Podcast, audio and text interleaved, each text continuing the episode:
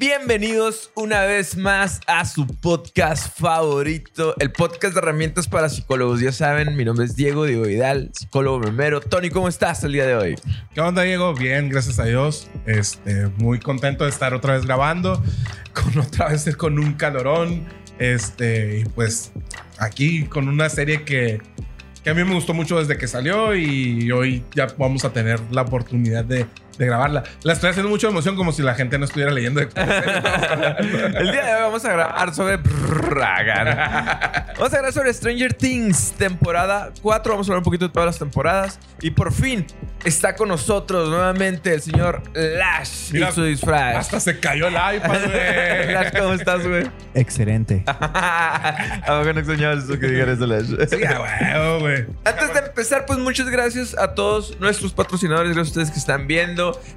Gracias a también a las personas que se han unido nuevamente, que nos han sintonizado, eh, que han estado preguntando últimamente mucho por el podcast. Entonces eh, me gusta. No, es como el típico de la de como influencer. No, me han preguntado mucho. No es. Realmente personas se han, acercado. Pero bueno. Y además de que tenemos nuevo nuevo contenido también en el canal. Está el nuevo podcast de Angie para que vayan y le echen un, un ojo. Es un poquito a lo mejor más como más local, ¿no? De, aquí donde vivimos, que es en Aguaprita, Sonora. Pero la neta hay, hay historias, pues ahorita ya va, apenas ha, salido el primero y es una historia muy interesante, ¿no? Así que vayan y échenle un ojo. También pues tenemos, ah, espérame, cuando salga este ya tenemos otro contenido que va a salir, que es el probando. Probando, probando. Donde estás de invitado. Bueno, no eres invitado. Probando, probando para ver a qué sabe. Así empezamos. Pero bueno, yo estoy bien emocionado por este capítulo porque me emociona, me gustó mucho. Eh, me aventé una maratón de Stranger Things y hay muchas cosas que hablar. Así que vamos a darle, Tony, de qué se, para empezar, de qué se trata Stranger Things para poder llegar a la cuarta temporada. Así te la resumo, Lash. Dijo que sí. Mira, Stranger Things es una, una serie que está ambientada en los años 80. Juega un montón con, con esta añoranza, con este... Nostalgia. Nostalgia de... ¿De qué me estás rayando? Que le hables al micrófono. Ah, perdón. Eso que los audífonos. Con esta nostalgia de, de, los años 80, que realmente ahorita está muy de moda. ¿Por qué? Porque las personas eh, que tenemos entre 30 al 50 años, mm, crecimos en esta, o nacimos y crecimos durante esta década. Y aparte que fue una década muy padre, ¿no? En, en donde se empezaba a mezclar todo lo de la tecnología, la nueva tecnología que estaba llegando. De hecho, en, en esta temporada hay un guiño ahí por el internet bien curado. Ah, sí, este, y estábamos viviendo todo lo que era la nueva tecnología con, con la vida de antes, ¿no? Esa donde salías a pasear en bicicleta, donde jugabas en la calle con tus amigos, cosa que, que los niños de hoy que me estén escuchando van a decir, salir a la calle a jugar. Caminar. A ver, Nicolás. ojo, la, la nostalgia, estaba leyendo ahorita antes de, de empezar el, el, show, que la nostalgia hay eh, investigaciones, ¿no? Que está muy ligada a, procesar o a generar ideas de, felicidad, ¿no? Sentimientos de felicidad. La nostalgia te encamina a generar emociones de alegría, ¿no? Y también te, te encamina a, generar emociones de, autoestima, ¿no? Te lo van a cambiar oh. porque ese es el micrófono, ¿ah? Celebrar y bailar machín. Bueno, estaba comentando que la nostalgia hay investigaciones que, que, también juega con estos sentimientos de felicidad y que los provoca. Y a pesar de que Stranger Things es una serie que principalmente está enfocada un poquito como que al terror, suspenso, drama, eh, sí te genera ese sentimiento bonito, ¿sabes? Como, y yo, realmente acá, en cada capítulo te genera ese sentimiento de dices, ah, qué suave, ¿no? Porque también juega mucho para... yo siento que sí, sí hicieron una mezcla muy padre para los niños de actuales, tal vez, porque los protagonistas son, se podría decir, niños desde la primera temporada, pero también para los que fuimos niños en los noventas y los que fueron, principalmente los que fueron niños, en los ochentas. pero yo creo que, bueno, aunque la serie no va dirigida para niños, ¿no? Aunque, aunque en un principio muchas personas creen, yo llegué a ella pensando que era una serie como juvenil, güey, cuando en realidad es una serie para adultos, creo yo, ¿no? Este, es, es eso que dices también de... Eh, cómo te genera todo, todos los capítulos o todas las, todo el, transcurrir de la serie si, como dices, si fuiste niño en los 90, cuando menos ya, si fuiste niño en los 90, que, que tiene recuerdos de los 80 o, o que naciste en los 80, hay un montón de cosas que, que ya no suceden, pues. Por ejemplo, ah, ahí, eh, en las temporadas, en las primeras temporadas, el, el novio de, de ah, esta Winona Ryder, de Janice se llama, ¿no? El, De Joyce. Eh, es, es una persona que trabaja en Radio Shack, güey. Y, y, hoy en día no sé, creo que Radio Shack ya no existe, güey. Sí, es, era una tienda de electrónicos, güey, donde vendían computadoras, donde vendían lo que hoy conocemos como gadgets y todo ese tipo de cosas. Y por ejemplo, a mí me gustaba mucho ir como a muchos niños de, de los 90s, 80s, porque es donde veías como todo lo nuevo que estaba saliendo. Eh, cosas así como, ah, mira, puedo escribir en esta pantalla, no es una máquina de escribir. había, había un montón de cosas y hoy en día ya no existen, pues, o sea, es esa como interacción de ir a conocer la tecnología ahí o esa, más bien era como esa experiencia de voy a ir a Radio Shack a ver qué es lo nuevo que A ver qué me encuentro, ¿no? Sí, güey. Eh, y, y, hay muchos guiños así también, por ejemplo, como en, en Halloween que sale Lucas eh, que sale tomándose una coca, por cierto, una coca clásica de la que estamos hablando ahorita, y sale vestido de Karate Kid, güey. Sí, ya traigo mi camisetita no de Cobra Kai, pero sale vestido de Karate Kid y tú dices, ah, qué, o sea, qué, qué padre ver ese tipo de cosas. O en la segunda temporada que los cuatro se visten de los cazafantasmas, que era la, la caricatura que estaba top en ese momento de que todo el mundo veíamos los cazafantasmas aquí en México en el Canal 5, allá los gringos no sé en dónde. Entonces hay, hay un montón de guiños, pues. Eh, sobre todo, por ejemplo, en la tercera temporada, todo el rollo de los malls. No sé, para. Eh, ya en el interior de México, en, muchos lugares, por ejemplo, ahora que, que estuvimos en la Ciudad de México y todo eso, pues ya ves que hay malls por todos lados, ¿no? Pero anteriormente en México esa, esa, eso es nuevo, a lo mejor tiene máximo unos 10 años, creo yo, o, o 15, ¿no? Pero en Estados Unidos desde los 80 empiezan lo que son los centros comerciales, los, los famosos malls, que aquí para nosotros, los que vivimos en la frontera, era, era también todo una, una aventura. es una experiencia. Sí, güey, que, que, dijeran tus papás, hey, vamos a ir a Tucson y vamos a ir al, al mall. Era de, güey, qué chingón. Aunque no fueras a comprar nada, güey. Era es, como... es, como... para un niño ir a un parque de diversiones, ¿no? Por lo menos es como. Eh, también el tema de la infancia, porque ellos ahorita que los vemos en la cuarta temporada, que ya están en la high school y sí se ven grandes, y en la primera que se ven unos niños eh, inocentes, la, la, la, inocencia y los niños, pero también ligado como que con esas temporadas que eran niños que, que exploraban, güey, que jugaban, que investigaban. Muchas veces nosotros eh, de, desestimamos a los niños y, y, su punto de vista por, porque decimos es que son niños, pero no sabemos qué tan qué tanto significado, qué tantas cosas realmente aprendes, porque ahí se forma la mayoría de tu personalidad, ¿no? Y en este caso son niños que exploran, que buscan, que arreglan, que solucionan, y, yo creo que también es, es, algo que te genera mucha positivismo, ¿no? Como que, como que mucha aspiración, porque cuando eres niño tienes toda la energía y tienes todas las aspiraciones, ¿no? Que es parte de la estructura de, de, de la infancia, yo creo, ¿no? Y es, es, bien importante porque así lo que, lo que estás comentando ahorita porque también vamos, vamos creciendo o, o vamos avanzando en, en, una manera diferente de ver la serie conforme van avanzando las temporadas, porque ellos van creciendo. E, en Pero esto es conforme, conforme ¿no? A, a, lo que es la nostalgia. Simón. Ahora viene el tema de los personajes y de la trama en general, ¿no? Sí. Uh, pero, o sea, por ejemplo, lo que, a lo que me refiero, ya, ya estoy volviendo a ese Lash. Este, a, a, lo que me refiero también es, es esa parte de, sí, te llegan, por ejemplo, cuando estamos hablando ahorita de la nostalgia, te están hablando como de, de cosas desde el punto de vista, primero, como dices, de un niño. Uh -huh. Pero en la segunda temporada ya empiezas a ver que los niños llegan a la niña nueva, que es Max, uh -huh. y les hace cosquillitas. Sí. A, aunque el primero de ellos, que, que es Mike, ¿no? El que se la, enamora de, de Eleven este, es, es, el primero que empieza a sentir como eso. Para la segunda temporada ya todos están sintiendo eso, menos el, el pobre de, de, Will, ¿no? Que, que en la primera temporada sale cinco minutos y en la segunda también sale un ratito. Pero sale traumado. Sí, sale traumado un ratito, pero traumado.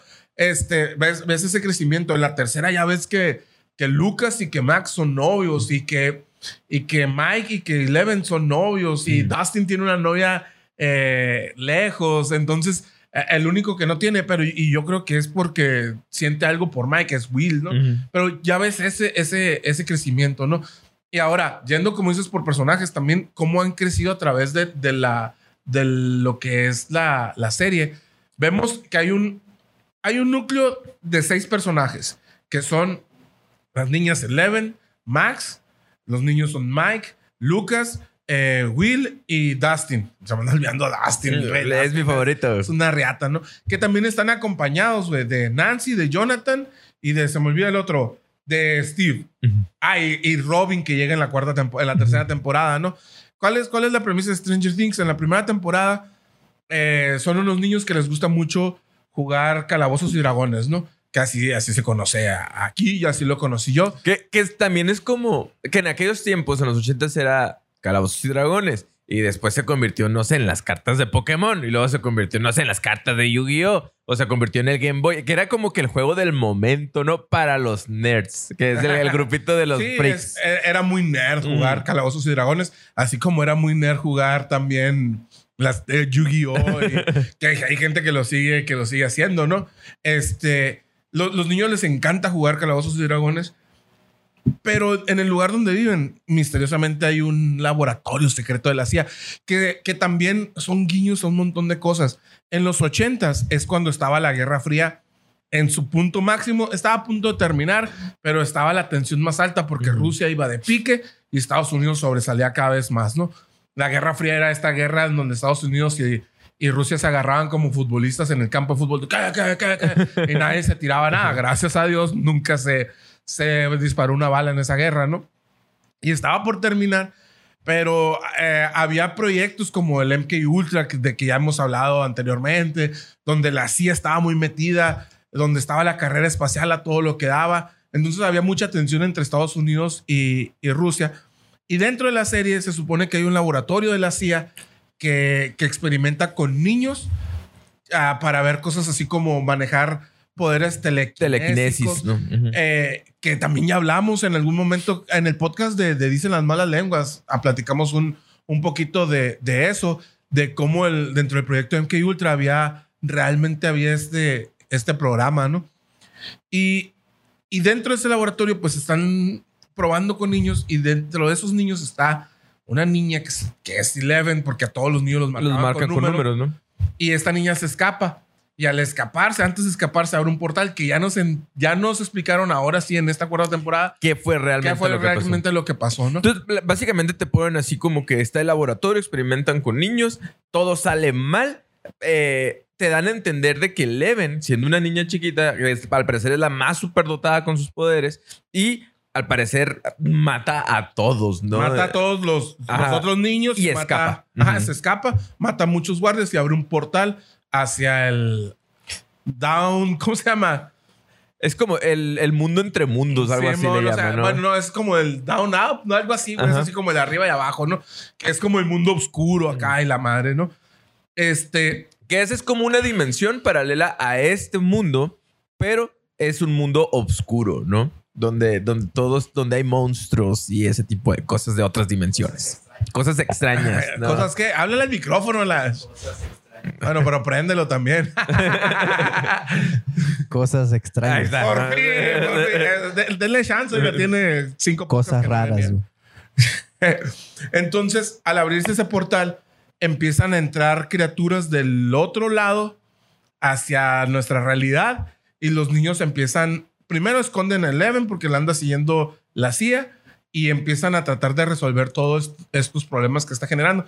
Aparte, Will, que es uno de, de los cuatro amigos, de repente desaparece. Esa escena, güey, a, a mí ahí fue donde me enganchó Stranger Things, porque es la clásica escena de cine terror de los 80, de que tú veías en, no sé, en Pesadilla en la calle de los- del infierno, Mm. en Jason, la clásica escena de la noche en un bosque, un niño solo, a la madre, en su bicicleta, de repente siente que algo lo está persiguiendo, se mete, eh, en vez de meterse a su casa, se va y se mete al, ahí como el lugar de las herramientas, el cuarto de las herramientas de su casa, agarra un rifle de municiones o un rifle de X y de repente, ¡pum! Ya no está. Ya no está, güey. ¿Por qué? Porque había unos monstruos que se lo llevaron a la otra dimensión. Este, que hay, como te digo, hay un montón de guiños a, muchas cosas de los 80, entre ellos a, películas de los 80. Ah, hay unas películas que eran muy famosas en esos tiempos que se llaman las películas slashers, ¿no? Que es el típico asesino que te corretea con un cuchillo, ¿verdad? Entonces tienen mucho de ese, de ese tipo de, de como de escenas donde te están correteando en medio del bosque, ¿no? ¿Vas a decir algo, dilo, dilo. Iba a decir, pues la película de Scream. Ah, la, película de Scream es, ah, es, que la película de Scream es una está, es como, a lo mejor hay que hablar de ellos, e, es como referencia a todo ese cine, pues, o sea, empezó como una, una burla, pero... Pero terminó siendo un slasher, ¿no? pero no una burla, sino como un, perdón, la que es una burla es Scary Movie. Scream es como, como eso de retomar las, las, los clásicos de las películas de los ochentas, pues, pero salió en los 2000 y funcionó bien machín. Que combinan realmente un montón de cosas que podrían ser paranormales. yo creo que por eso también se llama Stranger Things, ¿no? Porque contactos con el otro, con, con otras dimensiones o aliens, asesinos, que esto tiene mucho que ver con lo de la última temporada, eh, monstruos en general. Entonces tienen, tienen como que combinan mucho de todo, ¿no? Es que los ochentas, güey, fue una, una década donde pasaron en Estados Unidos un madral de cosas, güey. En el mundo en general pasaron un montón de cosas, pero en Estados Unidos todavía más, güey, con el fin de la Guerra Fría y con eso de que eran ultra putrimillonarios. Y, y que, estaban experimentando con medias cosas, mil cosas. No, güey, y luego algo que a lo mejor es muy capitalista, terrenal y muy mundano, lo como quieran, fue que aparecieron las tarjetas de crédito también, güey.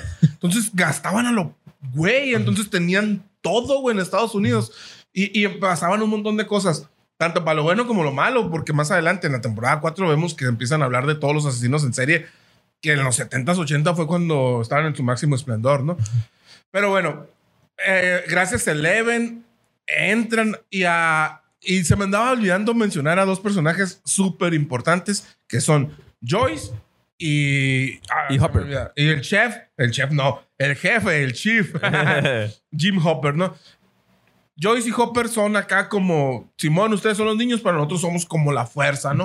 Y, yo creo que ellos son bien importantes porque no les quitan el protagonismo a los niños, te dan a entender como que los quieren cuidar. Al final de cuentas, los niños son los que salvan el mundo un montón de veces, güey. Pero sí es como que les ponen atención, los escuchan, ¿no? Es algo bien importante porque sí, realmente nosotros todos tenemos esta onda de escuchar hablar a un niño y decir, ah, es un chamaco, pues qué tanto puede decir, ¿no? O sea, qué tantas soluciones tiene. Y ellos realmente los escuchan y trabajan en equipo juntos, güey. Sí, Hop, ah, este Hopper al principio no les creía, eh, aplicó el ver para creer, ¿no? Hasta que empezó a ver todas las cosas que estaban sucediendo.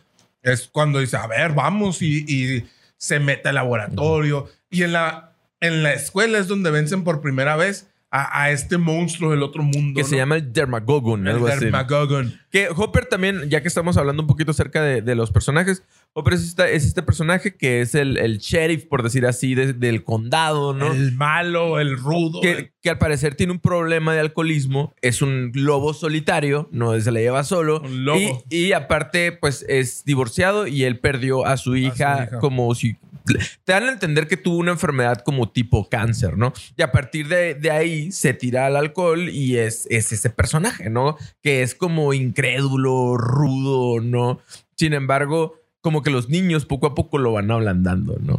Y lo van ablandando y aparte él, aún siendo ese personaje rudo que, que nada le hace daño, que nada lo...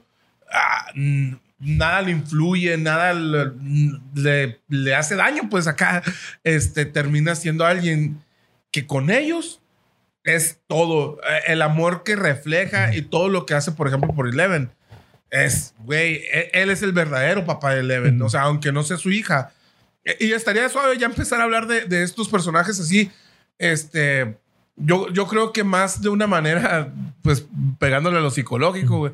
Porque realmente existen estas figuras, güey, así como cuántas veces no hemos, no hemos sabido, güey, de personas que crían a alguien, güey, que no son verdaderamente sus papás o, o, que realmente no hay un lazo de sangre, ¿no? Y, y Hopper lo, lo hace con, con Eleven, como si realmente fuera su hija, como... Eh, hay un, hay un rasgo bien interesante que eh, híjola, no recuerdo exactamente dónde lo leí, Sin embargo, cuando en, en el tema de la adopción pasa, pues, porque al final de cuentas ya saben, ¿no? Si ya vieron la cuarta temporada, ya saben que Hopper adopta a Eleven, no es spoiler, ¿verdad? Eh, y, y- y se dice que el- al momento de tener esta sincronía con tu hijo y tener este afecto y, y- y generar este modelo de, de- de paternidad, el, el niño adoptado también empieza a adoptar y pareciera que sí realmente es su hijo, ¿no? De sangre. Empieza a adoptar ciertas características, gestos, modismos de- del, del padre adoptivo y, y realmente llega un, un punto donde no pareciera que es adoptado, ¿no? Que, que realmente también pasa con, con Eleven y, y Hopper, Sí. pues, o sea, eh, ya viven en una cabaña los dos, los dos están acostumbrados a, a ser como más solitarios, aunque ella tiene a sus amigos, ella se siente muy a gusto con Hopper, Eh, ella sí lo, lo ve como, como un papá por todo lo que, lo que ha hecho, que lo vienes viendo desde la segunda temporada donde Hopper no está seguro si Eleven está viva o no, pero le deja unos waffles en una cajita, ¿no? Que ojo, también hablando de Eleven y, y de, y de la paternidad,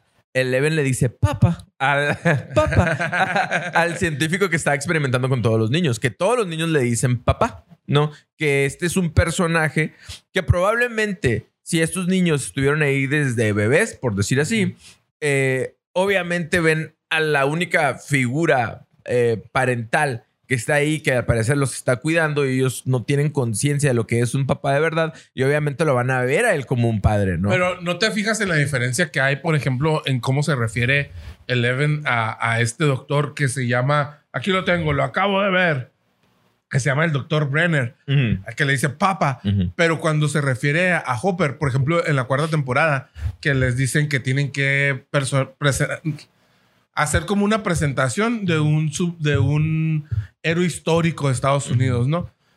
Y, y Eleven elige presentar a, a Hopper, pues, y él, él- ella habla de my dad y my Ujú. daddy y, y es con cariño como lo recuerda.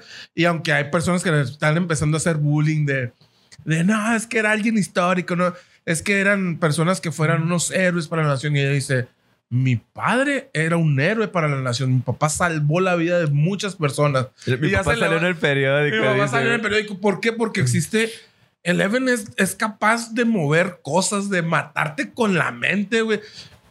Pero para ella es como más grande el poder que tiene Hopper eh, a- de, de defenderla, de cuidarla. Con Hopper se siente protegida, que para ella es su superhéroe. Realmente, Hopper para ella es la persona que ha salvado al mundo, no, no ella. Ella en algún momento hasta, hasta empieza a dudar si es una superheroína O el es un villano. ¿no? villano. Un monstruo, dice Ajá, ella, ¿no? Entonces, Y, y si te fijas en, el, en la relación con Papa, porque me gusta como le dicen Papa, eh, a, a él se dirige con, con temor, ¿no? Sí, que, que hasta con coraje se dirige hacia él.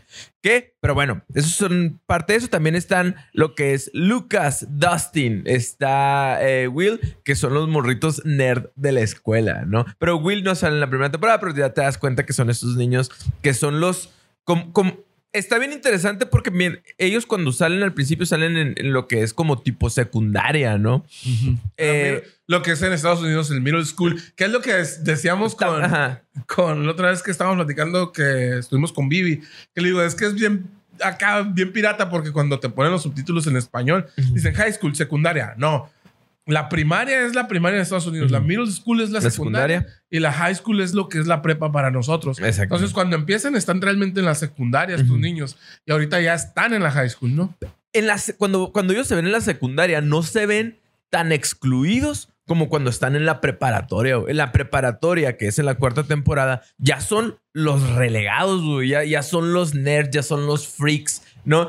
¿Qué tanto así? Que hasta, hasta piensan que son un culto satánico, güey. Pero es que eso se debe también a, a los ochentas, güey. a los 80. Es que eh, yo, yo quisiera, me hubiera gustado haber tenido como un invitado de, de unos 18 años ahorita aquí para, para ver cuál es la percepción que tiene o si realmente se entiende como todo el contexto. Pues, ¿por qué? Porque en los 80 era cuando el pánico satánico estaba A todo lo a que todo lo que daba y todo lo que fuera algo raro o diferente es- era mal visto y era del diablo, güey. Eh, eh, por ejemplo, eso, lo del que a los muchachos los, los hacen pasar por, satani- por satánicos o, o que ellos realmente son los que están haciendo.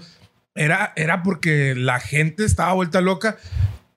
Buscábamos mensajes del diablo en las canciones al revés, pues, o sea, y, y yo me acuerdo que en algún momento en el grupo de iglesia que íbamos, que una persona llevó unos discos y los puso al revés y escucha lo que hice ahí. Y yo, no, no entiendo nada. Y luego ya, es que mira, era una canción de Queen, me acuerdo, que decía, ah, quiero fumar marihuana, quiero fumar marihuana.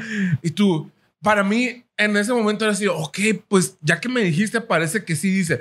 Pero luego me ponía a pensar, güey, pues los de Queen son de Inglaterra, ¿por qué, ¿por qué me pondrían un mensaje oculto en español? ¿Sabes cómo? Así como no, no le encontraba mucho sentido. Pero es, es como todo. Si tú le quieres buscar algo, Se lo vas a algo encontrar. malo en algo, lo vas a Tu, encontrar. tu mente lo que va a hacer es que va- lo va a asimilar, ¿sí? Y le va a dar forma, ¿no? Es este efecto psicológico que cuando tú ves una nube y le, y le das forma a la nube, no es porque la, realmente la nube tenga esa forma. Tu mente le ayuda, ¿verdad? ajá. A, a tu conciencia, a darle la figura que le estás. Y, le- le y estás todo viendo, esto ¿no? del pánico satánico se daba más, sobre todo en pueblos chicos, güey. O sea, en las ciudades grandes sí, pero era así como de más. ah, eh, pero en los pueblos chicos, como en el que vivimos nosotros, era de, güey. Yo cuando empecé a tocar eh, mm, rock, en los, los- eran los 2000 ya, y no. Neta, yo ayudaba todos los domingos en misa, güey. Todos los domingos, güey. Me confesaba, comulgaba, trataba de portarme bien, güey. Y lo único que hacía era tocar la guitarra en un grupo de rock, güey. Y mucha gente era. No, no te bajaba de satánico. Sí, güey, porque tenía, ni siquiera tenía el pelo largo, lo tenía como hasta aquí, güey. Y era el satánico del barrio, güey. No sé, güey, era, era muy, era muy difícil. Creo que hoy es un poco más libre ya todo eso. Que, que, ojo, también te da un poco, voy a decir un poco que eso te da nostalgia, ¿no? Pero sí es cierto, güey. O sea, nosotros que vivimos en un pueblo, en un rancho. eh, En un de- rancho, de- bien despectivo, me gusta mucho, ahorita que voy a estar toda la vida. Aquí me voy a morir.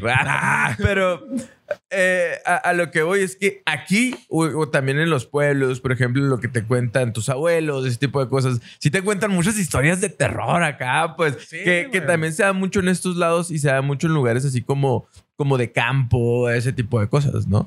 Entonces, que, que ellos vivan eso. También como que te genera este sentido de... A mí cuando era morrito mi, ma- mi abuelita me dejaba bien traumatizado con sus historias, ¿no? Sí, güey, que por ejemplo, yo cuando estaba morrito, no nos dejaban ver unos programas que se llamaban La Hora Marcada, que salían en el canal 2 o algo así, eh, La Telaraña, porque eran como de terror y no, es del diablo, ¿no? Ujú. Y, y ellos, ellos lo viven. Ahorita decías algo bien, bien interesante, que cuando, cuando ellos están en la secundaria, no son como tan apartados de como cuando ya están en la high school. Es que en la secundaria, creo yo, y tú vas a tener una, una mejor visión y una, un mejor panorama de eso, es en la secundaria ellos eran el grupo de ellos, ellos estaban para ellos, y, y en la secundaria es cuando sí te empiezan a, a gustar las niñas, pero no es tan importante, pues para, sobre todo para los hombres. ¿Por qué? Porque las niñas maduran antes y las niñas ya empiezan a, a tener como ese, como otros tipos de intereses. Ya no, las niñas ya no quieren jugar. Ya se empiezan a cambiar, se empiezan a peinar, se empiezan a, a ver hacia ellas como verme más bonita, verme más atractiva. Y los niños güey, en la secundaria, estamos experimentando un- algunos cambios, pero no son tan, Ujú. tan acá, tan bruscos como lo de las niñas que cambia todo su, su cuerpo. A ti te empiezan a crecer pelos por todos lados, pero a- hasta ahí. Y empiezan los gallitos de... Hola. Ahora, si lo vemos de aquellos tiempos de los ochentas y de estos tiempos, eh, ahorita los niños maduran todavía mucho más rápido. Si te das cuenta, están los morritos ahí de Stranger Things en la secundaria y todavía tienen juguetes, güey. Es lo que te decía la otra vez, güey. Ahorita, qué esperanza que un morrito de secundaria tenga juguetes, que juegue con carritos o ese tipo de cosas. Eso no va a pasar, porque también la era de la tecnología ya nos, nos alcanzó, ¿no? Sí, pero creo que es como en diferentes aspectos, güey. Porque, por ejemplo, si los niños maduran más rápido hoy, creo en situaciones como esas. De hecho, ya los niños, los niños ni tan chicos mm, ya no tienen juguetes. Por Ujú. ejemplo, a Iker, güey, ya no es como ya no vamos al Walmart, por decir Ujú. algo, y va y busca un mono. carrito, algo así, ¿no? un- no, güey. Él a lo mejor videojuegos, un control para su Switch. A- ahora anda con el rollo que quiere un cargador, que quiere Ujú. esto. Entonces, creo que en ese aspecto sí maduran más rápido. Pero en el otro aspecto, como por ejemplo los niños estos que en la noche andaban acá, realmente pasaba, güey. O sea, lo que platicamos la otra vez eh, en episodios anteriores, que yo te decía, güey, yo hoy por hoy a mi hijo de 10 años no lo dejo ir a que vaya a clases de guitarra, por ejemplo, de dibujo, a un lugar que está a cuatro cuadras, güey. En cambio, yo cuando tenía ocho años, güey, agarraba el ruletero para venirme, el camión, para venirme a 30 cuadras de mi casa a jugar fútbol solo, güey. O sea, a los, a los 8 o 9 años, que es cuando nació el Tropi, yo iba y lavaba la ropa de mi casa, güey. A la lavandería solo, güey. Me robaron la bicicleta, por cierto. ¿eh? este, me iba solo, güey. Hoy en día ni de loco le pasa eso a mi hijo, güey. Que, que son diferentes. Que son cambios generacionales, Sí, güey. completamente. Entonces creo, creo que sí es diferente. Y volviendo a lo de los, a lo de los niños en ese aspecto, cuando estaba en la secundaria, pues no era tanta bronca porque pues estaban ellos para ellos. Pero ahora que crecen y que ya en la high school, ve a Lucas, güey. Lucas ya tiene que buscar otro lugar y ya no está tan cómodo, güey. Siendo nada más amigo de, de Dustin, de Mike y de Will, güey. Ahora ya está con los muchachos del básquetbol. Ya Ahora- tiene como que este, este sentido aspiracional de ser el popular, ¿no? de ser cool, güey. O sea, Eh, y, y- y de cierta manera él sabe. Pasa esto, cuando ah, hablábamos de cuando uno sale de la infancia y empieza la pubertad, adolescencia. Hace poquito les comentaba que, que uno abandona un poquito el nido, ¿verdad? Se separa un poquito de los papás para ir a buscar su identidad en sus iguales.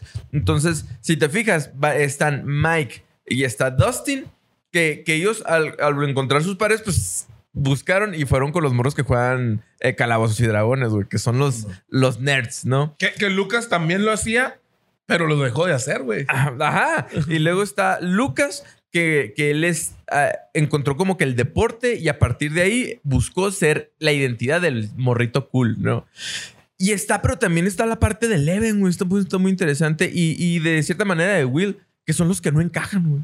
¿Sí me explico? De los que, los que no están en ningún grupo y que al mismo tiempo tienden a, a padecer este bullying, ¿no? Que es, es más en el, en el caso de Eleven, que es un tema muy interesante, de que en la cuarta temporada sale que ni con sus de, de muchachos que tienen también poderes, ni con los de la escuela eh, se lleva bien, pues no encaja ninguno de los dos y tiene ese sentimiento de no, no sentir su lugar, pues, ¿no? Y, y sentir eh, como co- hostilidad en todos los grupos, ¿no? Y yo, y- y yo creo que de Will es exactamente el mismo problema, güey.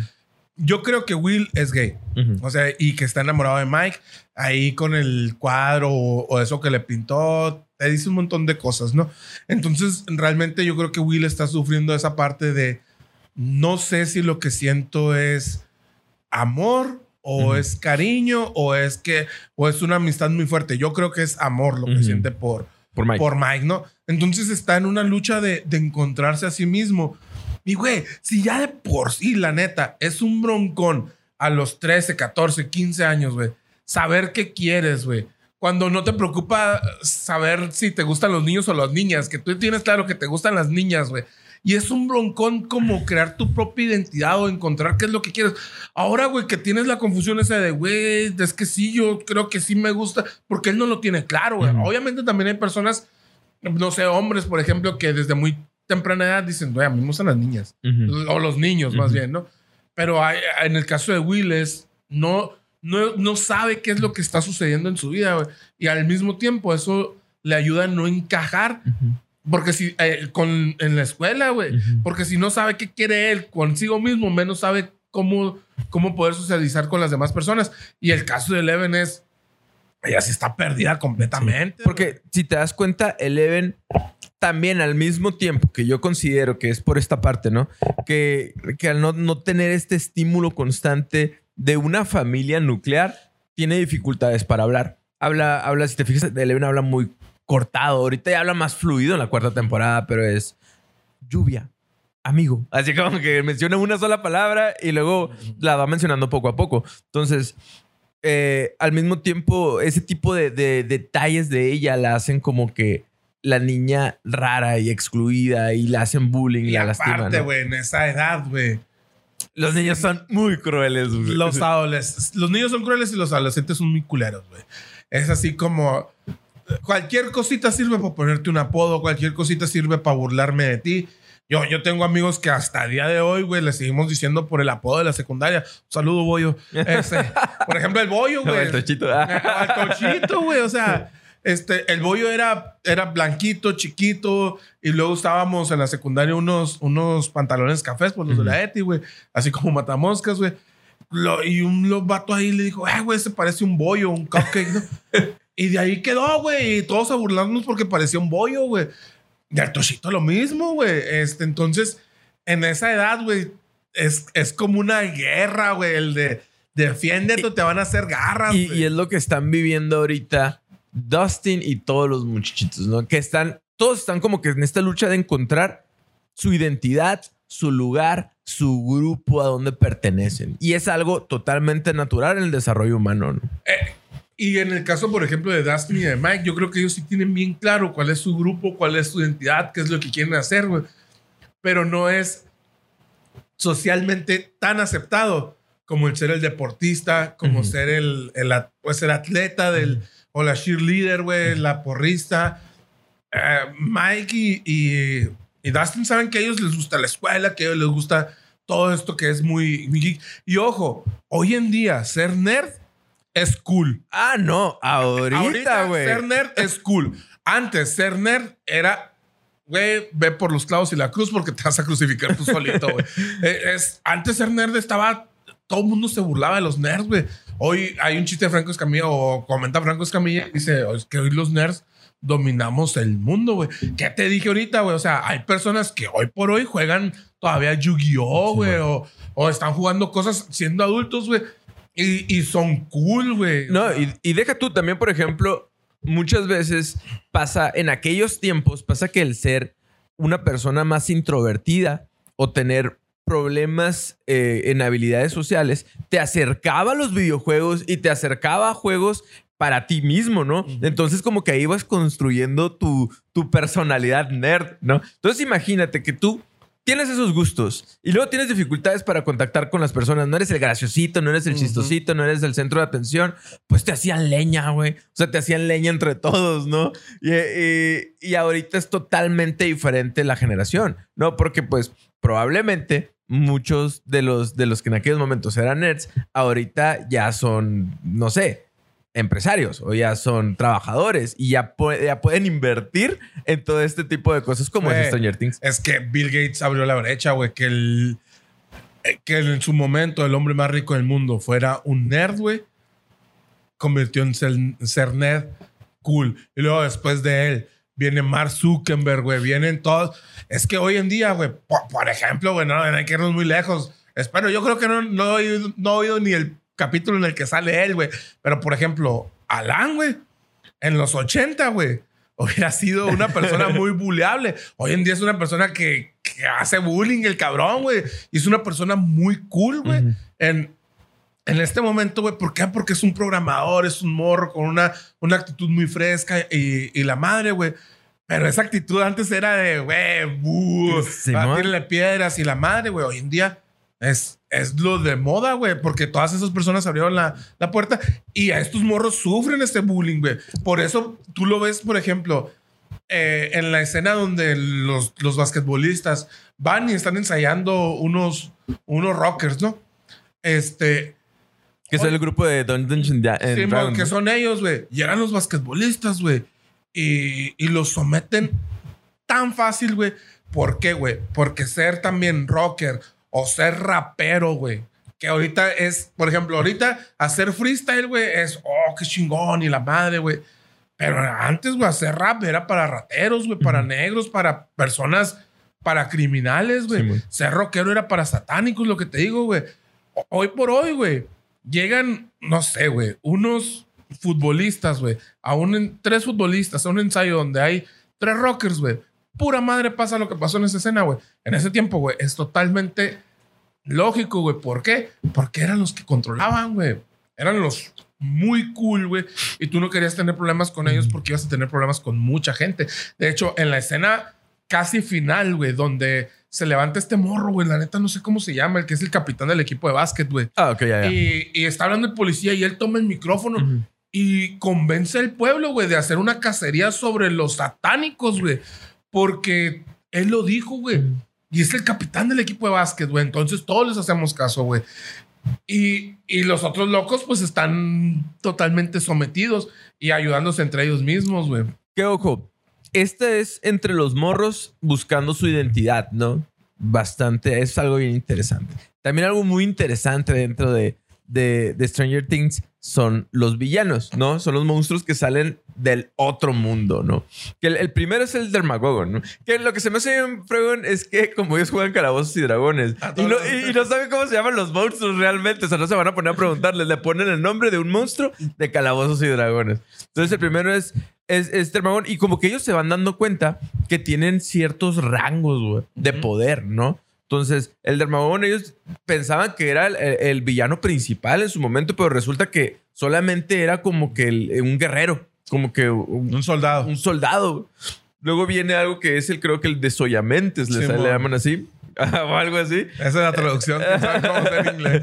Y, y- y ahí te van, pero el de, el de hoy por hoy, cuando tú lo ves, El Becknar. le llaman Vecna, que tiene nombre bien Vecna. perrón y tiene la diferencia de él con todos los demás es que él tiene una forma humanoide, es inteligente, güey. ¿Sí me explico? Esta, Porque esta- era una persona. porque era una persona. Y eso es algo que está bien chingón porque va de ahí se desprenden muchas cosas que vienen en la temporada, güey. El, No- el capítulo final. Su manera cómo funciona Vecna nos va a dar mucho de qué hablar, yo creo. El, el- el capítulo final, la, la última media hora, cuando, cuando este personaje, Peter, explica ah, que él es uno, ¿no? Este es número uno. Ah, explica su historia, güey. Ya, ya conocimos la historia de, de este eh, supuesto asesino, se llamaba Víctor Krill. Víctor Creed. Víctor Krill. Krill, perdón. Krill es, ¿no? Como Ajá. Catalina Krill. Este, ah, referencia a los ochentas. este, eh, ya habíamos conocido la historia de, de Víctor Krill, que era un papá que tenía dos hijos a su esposa, que llegan a la casa de sus sueños después de que por lástima y por, no por, ah, por culpa del gobierno de Estados Unidos a toda la gente, sin decirlo, eh, pero eso era la, toda la gente que fue a Vietnam, hasta la fecha los tratan así como de con pincitas porque los mandaron a, a morir prácticamente. Este consiguió una casa nueva y parece la, la familia soñada. Eh, Estados Unidos quería volver, lo mis- quería volver a vivir lo mismo que vivió cuando se acabó la Segunda Guerra Mundial, de decir, la famosa generación baby boomer, que eran súper millonarios, tenían casas gigantes, todos los carros que querían, y, y ellos empiezan a tener eso, ¿no? Ya, ya habíamos conocido esa, esa parte de la historia, pero cuando Peter empieza a contarte y tú empiezas a, neta, empieza a contar la historia desde su lado, se la empieza a contar Eleven, pero al mismo tiempo Nancy lo está viviendo en la casa. Ya- Así, güey, te das cuenta que va a ser Tu mente. que va a ser el Wegner, güey. Y, y así te hace la mente, güey. Ahora, realmente muchas cosas tienen sentido. Que pudiera parecer una trampa de guion, así como de, güey, hicimos tantas pendejadas por todos lados. Ahora necesitamos amarrar todo eso. Pero está muy bien amarrado. Está súper bien amarrado. Eh, ¿Cómo empieza la cuarta temporada? Al parecer, resulta que hay un asesino serial en el condado, ¿no? Vecna funciona como un. El- el- al principio, cuando, tú- cuando tú conoces a Vecna, tú lo conoces como un monstruo, ¿sí? Ahí lo ves. El villano es un monstruo que viene como el de Armageddon. ¿Sí me explico? Que viene del otro mundo. Y asesina como si, como si fuera un asesino serial, que es un asesino serial, ¿no? Entonces, tiene este modus operandi donde encuentra una persona y como todo asesino serial o la mayoría busca una persona que tenga algo relativo o algo parecido a su siguiente víctima, ¿no? Como el asesino del zodiaco, por ejemplo, como Ted Bundy, Que los era- que, mencionan mataba a las mujeres, la que los mencionan. Entonces, porque es algo muy común en los ochentas. Entonces, es muy común pensar que hay un asesino serial en el pueblo, ¿no? Nadie piensa que hay un ser del Y- otro mundo. Ajá, y aparte de que tengan este común denominador, también los mata de la misma manera, ¿no? Los asesina de la misma manera, que es esta paz. Cuando la vi el primero dije, ¡ay, cabrón, va a estar bien dura esta sesión! Y, y lo que hace, pues bueno, los mata de una manera muy, muy horrible. Entonces te vas dando cuenta que, que va sobre uno, sobre otro, va sobre otro y es un asesino serial. Me gustaría hablar primero de este tema. Después, pues ya lo comentamos, ya nos dimos cuenta que uno de los cuidadores de Eleven cuando era niña, cuando estaban en el laboratorio, es el número uno, ¿verdad? Al parecer te, te revelan que es el, el paciente número uno y es este niño que es hijo de Víctor Krill, que se llama Peter, ¿verdad? Entonces, él es el número uno porque es el primer niño que nace con poderes, ¿sí? Con poderes de telequinesis, al parecer. Entonces, al, al quererlo controlar y no poder, lo que hacen es tratar de replicarlo. Entonces utilizan su cuerpo para hacer a los demás niños y ahí es donde hacen a Eleven, ¿no? A ellos los crean, pero, pero Peter, él nació así, güey. Y la, y la pregunta que, bueno, la, lo que te ponen es, ¿qué hubiera pasado, güey? Si la primera persona con superpoderes que hubiera nacido en la Tierra. Qué bueno que nació, pero lo malo es que nació con personalidad de asesino serial. ¿Sabes cómo? Entonces, este, este morro, lo eh, inmediatamente cuando hace todo lo de su casa, no le dan tiempo de desarrollarse como asesino serial. Algo también muy común de los asesinos seriales es que empiezan a tener estas pulsiones de, de homicida desde muy temprana edad, pero empiezan con animales. Si te fijas, él empezó con, con, Con las con- ardillas, los conejos. Entonces, en Stranger Things también pasa eso, ¿no? Después... Ven, ven leyendas legendarias los de Stranger Things. sí, güey. es cierto, pero es que está, es- Ta- está estudiado todo eso. también te das cuenta que, que en, en este caso él, no, a lo mejor dentro de lo que cabe tenía una familia normal. Sí tenía un papá que fue a la guerra, pero son dos papás amorosos. güey. Como el- muchos, como muchos asesinos Unidos, güey. Exactamente. Y él, él nace de, dentro de una familia nuclear, ¿no? Entonces, eso también es como que sí le dan mucho sentido al villano, pues, ¿sabes? Como sí tiene mucha fuerza, tiene muchos pies y cabezas, porque es literal un asesino serial de los, de los ochentas si fuera un monstruo del, del otro mundo, ¿no? Bueno, es las dos cosas acá. en este caso. Y es la primera vez que en Stranger Things un, un asesino tiene un motivo y tiene una oportunidad. Motivo es quiero matar a mucha gente. ¿Por qué? Porque sufrí este trauma de niño y quiero empezar a abrir portales hacia el... que es la explicación que da, ¿no? Este, quiero abrir portales eh, para poder cruzar entre mundos y la oportunidad es que ya me, me abrieron una puertecita que fue Leven al principio. Ahora eh, me equivoqué dos veces, ahora lo voy a hacer de esta otra manera. Yo, yo siento que dan como que ciertas referencias a algunos asesinos seriales. Por ejemplo, Ted Bundy sí, un mix de sí- varios asesinos. sí lo menciona, ¿no? Pero por ejemplo, hay un asesino serial que se llama Dahmer, que algo muy, muy representativo de él es que sale haciendo como que muecas así en sus fotos de... eh, el Dahmer en, en sus fotos de la escuela, ¿no? Y salen muchas fotos de como diferentes grupos. Y, y salen las fotos de Eddie, al que le están echando la culpa de ser el asesino serial, haciendo las, los cuernitos así, sacando la lengua en las fotos de su escuela. Pues eso para mí es una referencia a, a Dahmer, por ejemplo, ¿no? Es que es lo que te digo. Stranger Things, güey, es una, es una serie que, que tiene un montón de referencias de, de esa época. Y no te lo dice, No, no, pero no. es, güey. Porque sí, los chistes no se explican, güey. Eh, Cuando un buen chiste no se explica. Y, y esto lo hace bien, bien chingón Stranger Things, güey. Ahora, este. Lo, lo que estabas diciendo ahorita de, de este asesino, de asesino serial, ¿no? Está, tenía todo, güey. Los asesinos seriales muchas veces no tienen ni siquiera una motivación lógica, güey. Muchas veces nada más es. mu- muchas veces es por el sexo. Porque, bueno, no por el sexo, por los orgasmos. Porque no sienten placer al tener relaciones sexuales, no sienten placer en el amor, no sienten placer. Más Pero, que pero siente en placer en el control, por ejemplo. Hay, hay Bueno, asesinos sí. seriales poder control. Entonces, que sí buscan.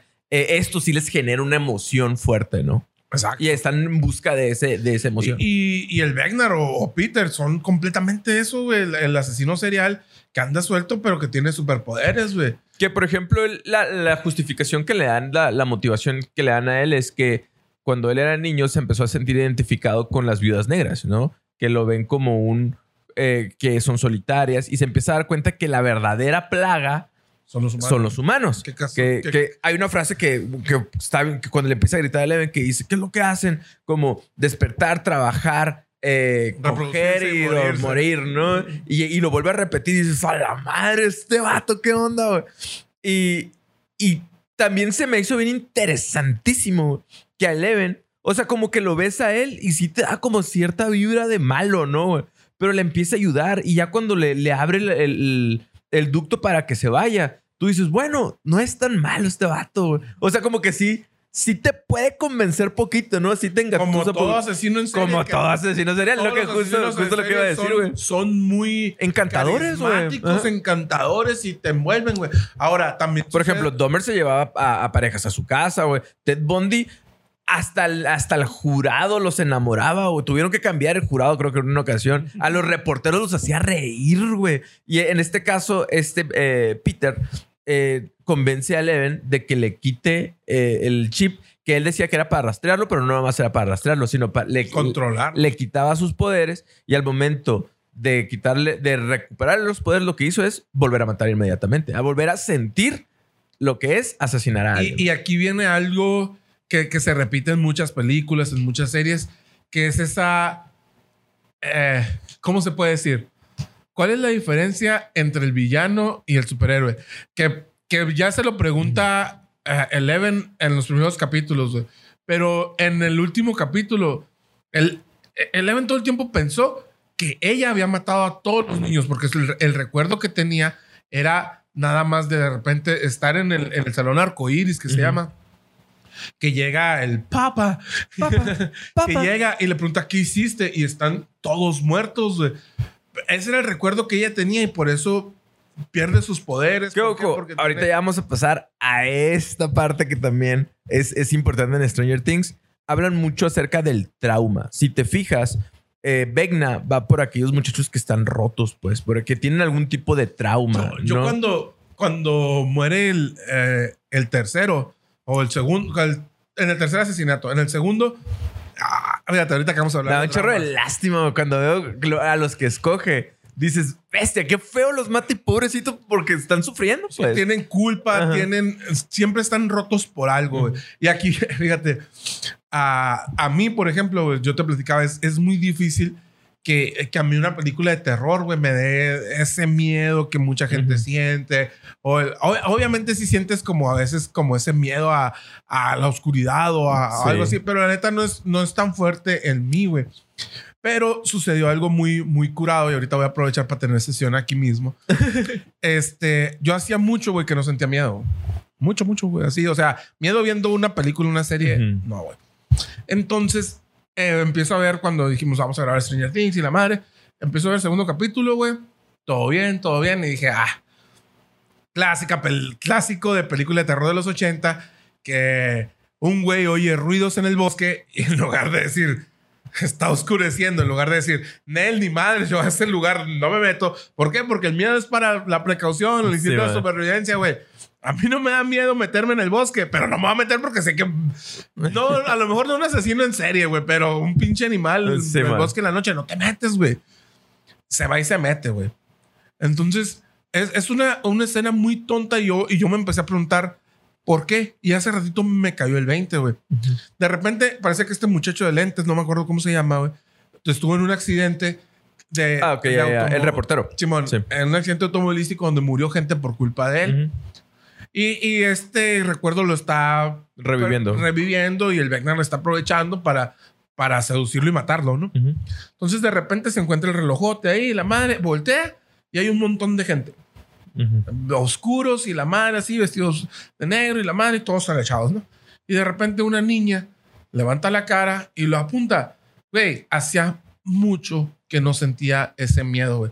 Terminé de ver el capítulo, apagué la, la, la televisión, güey. Cerré las cortinas del cuarto de, de- del, del cuarto de mi Anaís porque dan hacia, hacia, el, hacia el patio, güey, la cochera y el patio, güey, y está oscuro para ese lado, güey. Fuera de onda, hacía mucho que no lo sentía, güey. Y me quedé, ¿qué pedo? Dije, ¿qué pedo? ¿Por qué?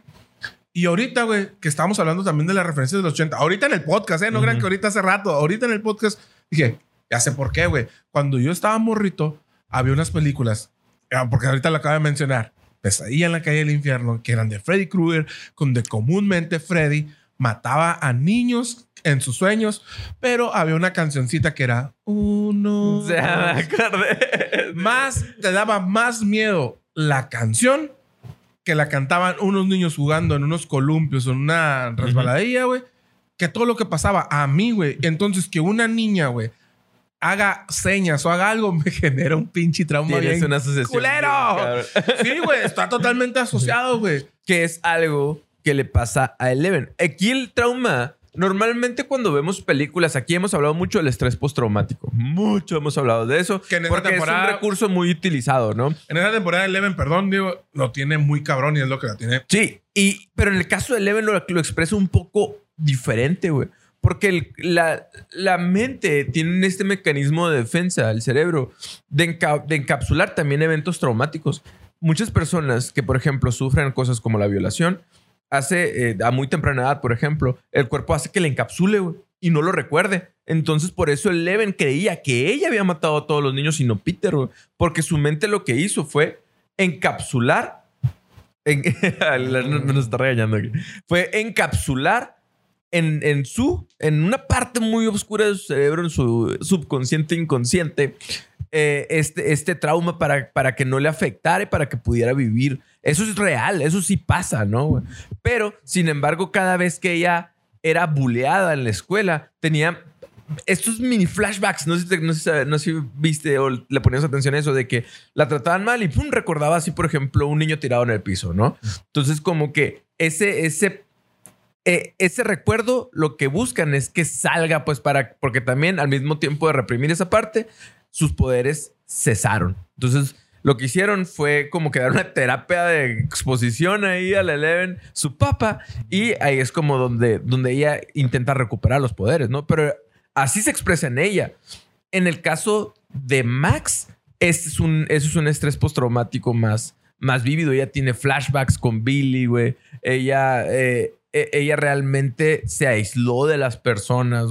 Y empieza a tener pesadillas, que es como se expresa Vecna, pero también tiene mucho que ver con, con el trauma que tiene, ¿no? Entonces, y todos los, eh, los pequeños víctimas que ha tenido, todos son personas que son víctimas del trauma, ¿no? Yo creo que esta, esta temporada de, de Stranger Things sí le, le pone un punto ahí, una, una flechita a lo que es la salud mental, porque son los, los, también te das cuenta de que Max, de que Fred, creo que se llama el... El eh, reportero. ajá, y de... Chris. Chris, Christy se llama, ¿no? Se acercan, los tres van, van con la psicóloga de la escuela. ¿no? Y los tres le dicen lo mismo. Y los tres le dicen lo mismo.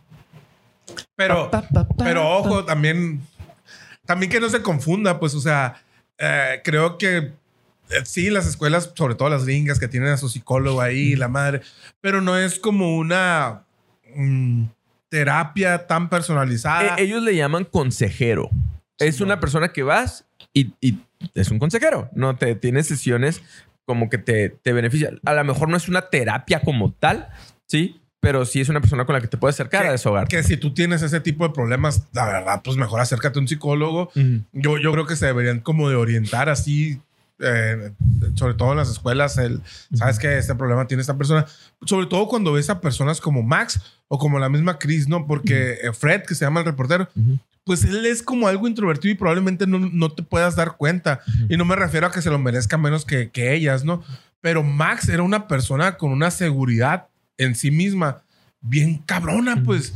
Y de repente, pues cambió completamente por este estrés postraumático que recibe al ver morir a su hermano por, en manos de, de un monstruo. Pues, o sea, si ya de por sí, güey, ver un monstruo de otra realidad te debe generar un problemón, güey. Ahora ver morir a tu hermano, güey, en- o a tu medio hermano, güey, en una situación así, está cabrón, güey. Que, que también, por ejemplo, Max, porque también está el trauma de Víctor Krill, güey. Sí. Que, que él lo que pasa entra en una desesperanza prendida y lo que busca es quitarse la vida. Sí, al, ver que matan a, a- a sus, según él, a sus dos hijos y a su esposa de la misma manera más cruel, verlo y él también tiene este trauma, lo mete en la prisión e intenta quitarse la vida, ¿no? Entonces, que es, es el trauma de Víctor Krill. Entonces, hablan mucho acerca del trauma en este caso y, cómo se puede expresar de diferentes maneras. Y lo que dices tú, a veces lo más indicado en estas ocasiones no es guardarte lo que pasa mucho en muchas personas, se aíslan, lo guardan, lo, lo, lo, lo apechugan, pero tarde o temprano lo, lo, expresan de alguna manera. En el caso de Max, fue aislándose de todos, ¿no? Y es por donde le llega el Vietnam. Y es que, sí, como dices, no, no lo debes de guardar porque pueden suceder dos cosas. Y, creo que no, no sé si, si eso también está visto, tenga algún nombre en la psicología, Diego. Lo, lo que dices ahorita, o lo encapsulas y lo olvidas, o a lo mejor, güey, puede ser que un suceso que era, no era tan grande, güey, tú lo recuerdas de, de una manera como si hubiera sido un problemón. Creo, por ejemplo, no sé, te peleaste con tus papás a lo mejor o con tu papá de morrito y le dejaste de hablar porque tu papá se fue a- con otra familia, no sé, y, y- y tú lo conviertes como que si hubiera sido muy, muy grande. Una vez un, un amigo me, me contaba este, que él había tenido un problema toda su vida de como de seguridad en sí mismo, porque cuando estaba morrito, eh, él había, este, había estado como con otro niño, estaban jugando, jugando, y como que se tocaron o se dieron un beso o algo así, y dice que por mucho tiempo de su vida, él, él estaba, él decía, como era un niño más grande el otro, él, él decía, es que a mí de niño me violaron. Y, y, y le fue creando inseguridades así, porque maximizó ese, e- ese suceso que, que para él a lo mejor por su mente de niño o, o la situación que pasó en ese momento. No lo pudo procesar no lo- de la mejor Ajá, manera. Y, y lo que pensó fue, me violaron y, y su cuerpo, su mente lo fue asimilando.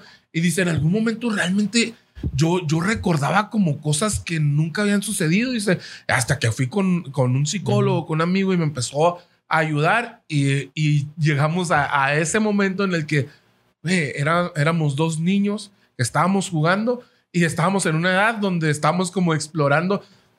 Ni siquiera era como, ah, ya, ya estoy viendo mi, mi, Mi sexualidad. No, o sea, estaban explorando su, su infancia, su sexualidad, como dándose cuenta que era niños, güey. O sea, que, ah, güey, los dos tenemos pilín y la madre. Y ahí y dice, y esa madre. Creció, como una bola de nieve, ¿no? Exacto. Y, muchas veces la memoria te juega muchas, mu- muchas jugadas muy sucias. Por ejemplo, hay, hay un experimento bien interesante que habla acerca de la memoria, ¿no? Ponen a- de, de cómo influyen tus, tus propios pensamientos o influye lo demás en lo que tú recuerdas. O sea, los recuerdos no son objetivos, pues. ¿Sí, Sí, me explico? Por ejemplo, pusieron una persona, a, bueno, a varias personas, dos grupos diferentes, a ver el mismo video de donde se estrella un carro con otro. ¿Sí? Entonces, a primer grupo le hicieron una pregunta. O sea, ¿cómo te pareció? O, no, ¿qué tan rápido iban los carros cuando chocaron? ¿Sí? Esa es la pregunta. Y en, en el otro grupo la pregunta fue, ¿qué tan rápido o qué tan veloz iba el carro cuando hicieron contacto uno con otro? Nada más. El simple hecho de, De hacer esa pregunta, güey, la- a las preguntas que le hicieron el que chocaron, ellos todos estimaron una velocidad más fuerte, más, más arriba. Todavía a ese grupo, al de los que chocaron, que, que estimaron una velocidad mucho más alto, eh, les, les preguntaron, oye, ¿y viste los vidrios que salieron volando cuando chocaron? Y la mayoría dijo que sí, güey. Y no había salido ningún vidrio, güey. ¿Sí me explico? Entonces, la, la memoria te puede jugar cosas muy sucias y en el trauma puede ser algo peor todavía. Algo que se me hizo bien bonito, porque es algo con lo que yo trabajé, hablaron acerca de la música, güey. La música tiene un, efectos en, en nuestra mente bien chingones, güey, bien bonitos. Entonces, lo- eh, un- la solución ahí que le dieron a Vecna fue como que encontrar tu, tu canción, canción favorita, favorita. y eso como que te ayuda a salir del trance que él te, que te pone. ¿Por qué? Porque la música sí puede llegar a partes de tu cerebro que otras cosas no, ¿verdad? Está bien, así como que dices, ay, ¿esto de dónde se las sacaron? Pero es real, güey. Incluso hay un documental en, de, en Netflix, que lo veo, no me acuerdo cómo se llama, güey. Pero hablan acerca del- de la demencia y la música, ¿no? Búscalo y luego lo escribes en los Sí, comentarios. lo- ahí lo voy a poner. Eh, de cómo la música tiene beneficios en personas que ni siquiera pueden recordar, güey. O sea, que la música incluso te ayuda a recordar en personas que tienen demencia tipo Alzheimer. yo cuando trabajaba, yo trabajé en, ese tipo de demencia con personas con Alzheimer. Había personas que ni siquiera se podían controlar sus propios movimientos, güey. En el momento que le ponían su canción favorita, ah, se relajaban. Está bien cabrón ese efecto porque hasta parece magia, güey. Pero, pero en el caso de Stranger Things se me hizo bien bonito porque es real. O sea, e, es, es un efecto positivo, pero es real. Realmente la música ayuda mucho en cuestiones psicológicas, ¿no? Qué curado, ¿no? Y aquí, bueno, no, no puedo hablar yo mucho de, de música porque soy una persona que no sabe de música, que cree de música, dice la. este, no, güey, es, es bien curado porque, co- como dices, la, la música te lleva como a lugares, güey, o a momentos, güey. Este. ayer platicábamos, güey, que estábamos hablando de, de ciertas canciones que estábamos escuchando y que yo te decía, güey, esta canción para mí es una canción que a lo mejor no muy exitosa, no es muy popular ahorita, pero no, no dice nada, güey, la canción. O sea, y, yo te digo, para mí esta canción siempre va a ser una canción ah, muy especial. ¿Por qué? Porque ahorita que mi niña tiene cinco años, es una canción que la canta muchas veces, va y me la canta a mí. Entonces, hay, momentos en, en, la vida que, o hay momentos en el día, güey, que, que a lo mejor ando, no sé, igual nada más manejando o haciendo nada, güey. Y, escucho la canción, güey, y me da mucha alegría, güey. O algo que le, que le comentaba yo a Lash, güey. en los momentos en los que yo estoy muy estresado, yo pongo la canción de Lash, güey, la de distintos, güey, que no tiene nada que ver como con, con cosas para relajarte o algo ponte feliz, ¿no? Simón, nada que ver, güey. Pero, pero a mí me relaja, güey, me, me, baja ese, ese nivel de estrés de una manera muy cabrona, güey, sin, sin tener como, no sé, una razón lógica, güey. La neta está está curado. La música es, muy cabrona, sobre todo porque son vibraciones, son, son cosas que llegan directo a tu cerebro. Eh, esta es la solución, una de las soluciones que le dan a Vecna. Sin embargo, es muy real. lo puedes utilizar tú en tu vida, banda. Yo creo que nos extendimos bien machín con este todavía, Tiene para un montón, güey. ni siquiera hablamos de, muchos de los personajes, pero igual yo creo que, que vamos a necesitar hacer otro, otro capítulo de, de Stranger Things. Ahora que haya salido el volumen 2, sale el primero de julio. Este, y nos faltan personajes como Joyce, como este vato, el ah, Murray se llama, güey. Es neta, tiene un montón de cosas ese güey. Pero lo vemos en, el siguiente capítulo de, Stranger Things. Ahorita, ahorita apenas vamos con Vecna, Eleven Hopper y nomás, güey. y, dentro de ahí se derivan un montón de pequeños detalles que todo lo agregan. O sea, todo lo realmente tienen esta habilidad para combinar muchos temas, para tener muchas referencias, para hacerte reír, para, para darte miedo, güey. ¿Sabes? Como para sorprenderte. Entonces, yo creo que esta temporada de Stranger Things fue muy buena. Yo le doy un 10 de 10. ¿Qué te dejó? Está bien valorada. Está muy bien valorada. ¿Qué te dejó? Hasta ahorita lo que va. Hasta ahorita lo que va, güey. Me dejó mucho miedo. Se cayó Lash. No, todo bien, Lash. Este, ¿qué me dejó, güey? Eh, me dejó mucha nostalgia, güey. Ah, ahorita en, en, esta temporada hablan un montón de Nintendo, güey. Y, y, la neta, pues a mí me tocó todo lo del Nintendo, güey. Este. La, la, neta es, es una, una temporada que, que, me ha gustado mucho. Espero, espero el volumen 2. Este. Y, y eso, güey. Una, una de las cosas, la amistad, güey. Otra de las, de las cosas, güey, que, que he visto, güey, es. Ah, no sé, güey yo, yo creo que me voy a quedar con esas dos. Con la nostalgia de, de lo, que se, de lo que vivimos los niños que nacimos en los 80 y que crecimos en los 80 y en los 90 y, y esa amistad que existe entre ellos, güey. Porque en esta temporada hay, hay un pedazo que, que el, Eddie le dice a, a Steve, ¿no? Ella ni lo dudó un segundo. esto es amor. Y, yo no creo que, que, Nancy esté enamorada de, Steve, Pero yo creo que cualquiera de ellos, hubiera, sin dudarlo, güey, se hubiera lanzado a la otra dimensión, este, a, ir a rescatarlo porque son, son familias, son amigos, güey. Ella está bien cabrona. Y ahí se lo voy a dejar de tarea. Busquen, es posible que exista un mundo diferente viviendo entre nosotros. La respuesta es sí y busquen por qué. No, la madre. Eso sí puede, decir el upside down en la, vida real. Sí, güey. Ah, así nomás. a mí me deja mucho, por lo menos en esta temporada, aparte de lo que ya hablamos de, de todo, cuando hablamos acerca de la nostalgia y hablamos de la música también, son cosas que evocan emociones de felicidad. Entonces yo creo que es, es un, un buen consejo que, podemos agarrar de, usar cosas que realmente nos, nos evoquen felicidad, ¿no?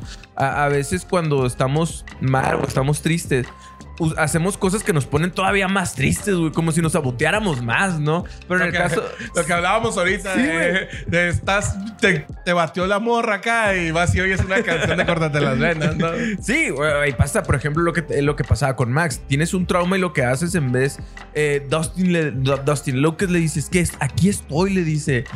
Yo te veo, ¿no? Yo, ya, mírame, háblame ahorita, no me dejes una carta. Y muchas veces una persona lo que hace en, en un trauma es aislar pues. Entonces, eh, en vez de cuando estás mal, en vez de hacer cosas que te alejen de los demás, haz cosas que te evoquen emociones positivas. Y Stranger Things sí, sí te dice un poquito la música, la nostalgia, Los los, amigos, güey. La familia. Eh, te, te producen esas emociones y pues hay que utilizarlas. Son recursos realmente, ¿no? Y pues hasta aquí el capítulo del día de hoy. Tiene mucho y tiene para más Stranger Things. uno de dos, uno de dos. Ta, ta, ta, ta, ta. Eh, el podcast de herramientas volumen 2 Stranger Things próximamente. Muchas gracias amigos. Nos vemos la próxima sesión. Bye.